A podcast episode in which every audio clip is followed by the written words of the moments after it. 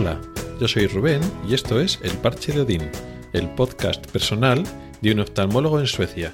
Este es el episodio decimotercero y vamos a hablar de tráfico.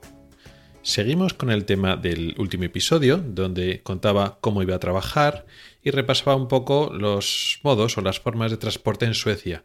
Hablaba de la bicicleta, del coche, de los coches eléctricos, de cómo se favorecían y penalizaban algunas de estas formas de transporte y también mis circunstancias personales de cómo iba a los hospitales, qué es el transporte público, qué es el coche, las ventajas y las desventajas. Vamos a seguir un poco con ese tema, pero vamos a hablar un poco más de general, de pequeños detalles sobre el tráfico en Suecia. No de que si hay mucho o poco tráfico, de los atascos, sino de ciertas características de circular o ir por eh, las carreteras y los pasos de peatones y las aceras, etc. ¿Por qué vamos a hablar de esto? ¿Esto no es igual en todos los sitios más o menos mm, occidentales o europeos? Pues sí, pero no. Más o menos sí, pero tiene pequeñas diferencias que igual si vienes digamos de viaje como para de turismo para conocer Estocolmo o Gotemburgo o alguna ciudad del norte de Suecia no te das cuenta, ves que es todo más o menos igual, pero cuando vives aquí ves algunas pequeñas diferencias, que son más que nada curiosidades y algunas, por qué no decirlo, también inconvenientes, hasta que te adaptas a esta forma que tienen de mm, representar o de manejarse en el día a día de ir y moverse por las calles y por las carreteras suecas. Un detalle menor, pero curioso, no cuando vas por la carretera, por la calzada, sino como peatón, es que los pasos de peatones a veces son algo diferentes. Porque es muy normal, no ocurre siempre, pero es muy normal que cuando llegas a un paso de peatones hay tres zonas separadas. Una zona que es la del carril bici, ya he comentado que aquí es muy, hay mucho carril bici y entonces pues tiene una zona, digamos, junto al a la zona del peatón normal, pero que es un, el carril bici separado, que, para no juntarse. Pero lo que es en la zona que no es carril bici, en vez de ser pues, una zona más o menos ancha y con un pequeño, una pequeña rampa y luego empieza, digamos, el paso de peatones como tal, pues hay las eh, rayas anchas eh, paralelas pintadas en la calzada para pasar. Aquí eso tiene dos áreas separadas, de tal manera que está el paso de peatones normal para la gente que va andando, que tiene un bordillo que tienes que bajar, tipo escalón, y luego al lado, justo al lado, hay una zona de rampa. Eso es lo curioso, porque eso ocurre en bastantes sitios, ¿no? En todos los sitios es así. A veces es como en España, pues es una zona común y ya está. Pero aquí es muy normal encontrarte esas dos zonas separadas dentro del propio paso de peatones y además el carril bici, con lo cual muchas veces son como tres zonas y tienes que saber dónde tienes que ponerte. La zona que tiene la rampa es pues para personas con sillas de ruedas o personas con, carros de, de, coche de niños, de tal manera que si tú no necesitas esa rampa, te pones en la zona sin rampas y tú puedes bajar el escalón con normalidad. Luego está la zona de la rampa para el que necesita y luego está el carril bici, de tal manera que te colocas en tu sitio para no molestar a los demás. Eso es curioso, es una forma como muy organizada de hacer es mejor que el sistema español o en otros países que tienes una zona común más ancha que tiene rampa y bueno, pues el que necesita la rampa viene y el que va andando pues también tiene esa, pequeña rampa y se evita el escalón. Pues bueno, pues no es ni mejor ni peor, pero es, es curioso y así pues sabes dónde te tienes que poner, ni en la zona de las bicis, o si alguien que va, pues una señora que va con el carrito de los niños, no te pones en su zona, te pones en la que te toca y así cada uno va a lo suyo. Más detalles pequeños, que no son muy importantes, pero que son curiosos, que aquí cuando ya vas con el coche, en los semáforos es muy habitual que antes de ponerse en verde te avise poniendo el rojo y el naranja. Me explico. Eso lo estudiamos cuando te sacas el carnet de conducir, te explican como teoría de que bueno, el semáforo se pone pues en rojo, verde, ámbar, pero cuando está en rojo y justo antes de ponerse en verde, te enseñan que a veces se puede poner, encender un poco, un poco antes el ámbar, está el rojo y entonces se conecta el ámbar y sabes que enseguida se va a poner el verde. Te lo estudias en la teoría, pero luego en España hay muy pocos semáforos que hagan eso. La realidad es que está rojo y en un momento dado se pone verde y ya está. Y aquí todos o casi todos los semáforos se, te avisan antes de ponerse en verde, lo cual pues bueno es cómodo porque ya sabes que metes la marcha o, o que ya sueltas el freno y vas a ir. Es cómodo y luego piensas, pues no sé por qué en España no lo usan más. Y la verdad es que es, es agiliza el, digamos, el, tráfico de, de coches. Bueno, estos son dos detalles menores, pero hay algún otro detalle más importante o más inconveniente hasta que te acostumbras, que sí que llama la atención aquí en Suecia, que es acerca de las señales de tráfico.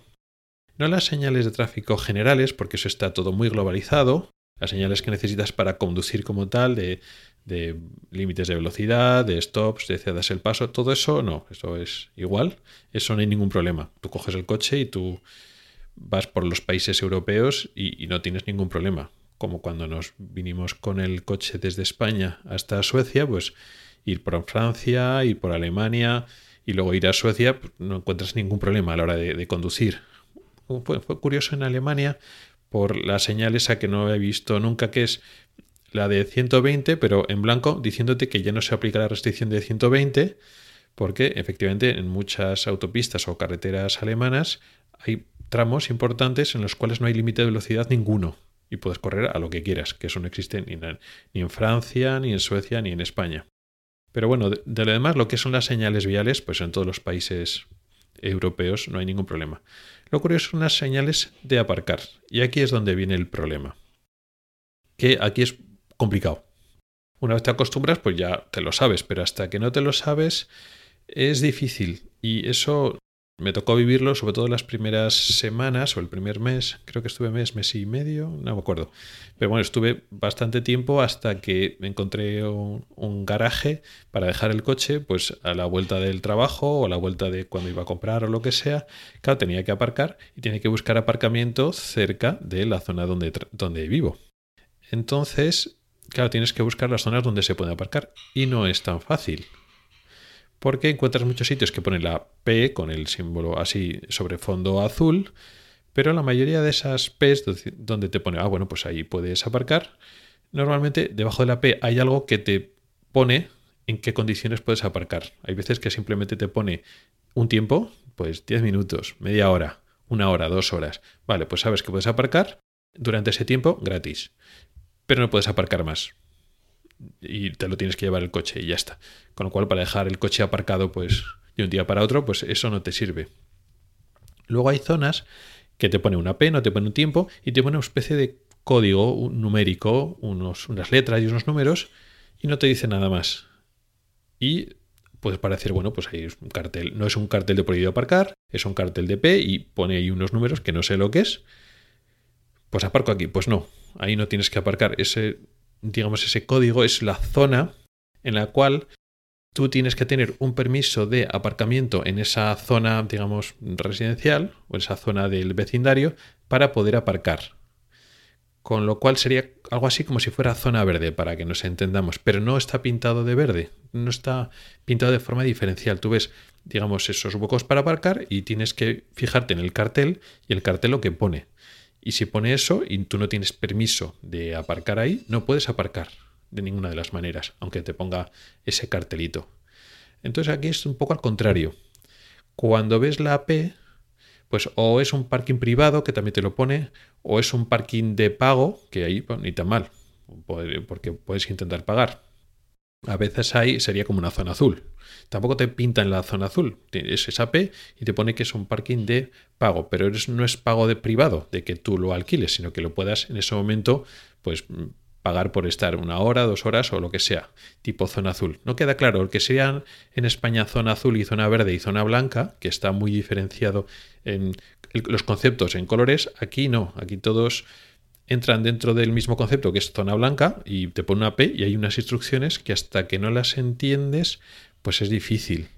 Y por ejemplo, cuando es una zona de, pago, de pago en ese momento, no de alquiler, sino de pago en ese momento, pues sí, a veces normalmente hay unos parquímetros que tú vas con la tarjeta y lo puedes pagar. Pero en algunas zonas no hay parquímetros que lo puedas pagar, no puedes meter la tarjeta o o metálico, aquí el metálico cada vez se usa menos, sino directamente te pone un cartel de una aplicación y tienes que pagar por la aplicación. Y si no tienes, no, no te bajas la aplicación, no puedes pagar. O lo que nos pasó también a nosotros, que nos fuimos a ir a un sitio cerca de la costa y había un aparcamiento que era de pago, pero eras, no podías meter ninguna tarjeta, de tal forma que tenías que bajarte la aplicación. Y cuando te bajas la aplicación, para poder pagar a través de la aplicación tenías que poner tu número personal. Y por aquel entonces no teníamos nuestro número personal, con lo cual no podíamos pagar, con lo cual no podíamos utilizar ese sistema. Ahora aquí están tan modernos que ya ni dinero metálico, pero es que ni tarjeta, no puedes pagar con tarjeta, tiene que ser a través de internet con la aplicación y si no tienes tu número personal, pues no puedes hacerlo. Con lo cual, pues bueno, ahí resultó complicado porque no podíamos pagarlo por nosotros mismos.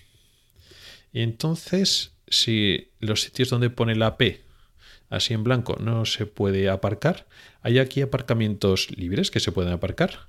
Pues sí. Y era hasta que tuve el, garaje, hasta que pude alquilar un garaje, pues tenía que aparcar en las zonas donde se aparca libremente, que no sea ni, ni de pago, ni, ni, que tengas que tener un permiso, ni nada, sino que puedes aparcar si encuentras sitio, aparcas y ya está. Y estas zonas normalmente tienen el cartel de prohibido aparcar. Y es un poco curioso. Tú ves el cartel de prohibido aparcar y dices, bueno, pues aquí no se puede aparcar. Y luego después ves muchos coches aparcados en la zona de prohibido aparcar, lo cual es raro. Y luego después, debajo del cartel de prohibido aparcar, te pone unos rótulos, unas indicaciones de cuándo se aplica el prohibido aparcar. De tal manera que luego te pone pues semanas impares. Pues significa que las semanas pares se pueden aparcar. Claro, lo cual es raro porque en España no trabajamos con el número de la semana, trabajamos con meses. Pero aquí trabaja mucho con los números de la semana. Y si estás en una semana que es par, pues puedes aparcar y si es impar no, o al revés. O te dicen, prohibido aparcar y luego te pone abajo, pues del 15 al 30 de abril. Y eso significa que el resto del año puedes aparcar. Con lo cual, dos semanas al año no se pueden aparcar, pero el resto sí. Pero tú lo primero que ves es la señal de prohibido aparcar. Cuando luego realmente solo se aplica en unas circunstancias muy concretas. Entonces eso es lo raro. Que si no te estás fijando en el cartelito o en las letras que pone debajo, vas a intentar aparcar en las zonas de P, y normalmente donde pone la P azul, normalmente hay restricciones de que no se puede aparcar, y las zonas de prohibido aparcar, que en principio dices, pues ya está prohibido aparcar, no aparco, y esas son las que sí que se puede aparcar. Entonces eso es raro. Nos costó, nos costó un tiempo hasta que uno se adapta a ese tema. Ahora ya es menos importante porque, bueno, ya ahora lo aparcamos en un garaje, pero luego cuando vamos al hospital pasa lo mismo. A ver, este parking es de visitantes, vale, de visitantes de pago. ¿Dónde lo pagas? Pues es esta aplicación. Vas a otro hospital, otra aplicación que se tiene que pagar y es por, internet. Este es el parking de personal. Ah, pues mira, aquí lo podemos dejar. Lo podemos dejar, pero aquí hay que pagar o no hay que pagar. Bueno, pues ahora con la pandemia no hay que pagar, pero hay que tener cuidado donde aparcas porque algunos sitios puedes aparcar y no puedes aparcar. Y esto es todo lo que quería explicaros. Se tratan de pequeñas curiosidades, pequeñas anécdotas relacionadas con algo que tenía que ser como muy global en los países europeos, por supuesto, y bueno, casi a nivel mundial, pero bueno, luego encuentras pequeñas diferencias. Gracias por el tiempo que has dedicado a escucharme. Puedes contactar conmigo por correo electrónico en elparchedodin.gmail.com o por Twitter en arroba elparchedodin. Puedes preguntar dudas, proponer temas o hacer comentarios. También puedes entrar al grupo de Telegram en arroba elparchedodin. Nos oímos la próxima semana. Hasta el próximo episodio.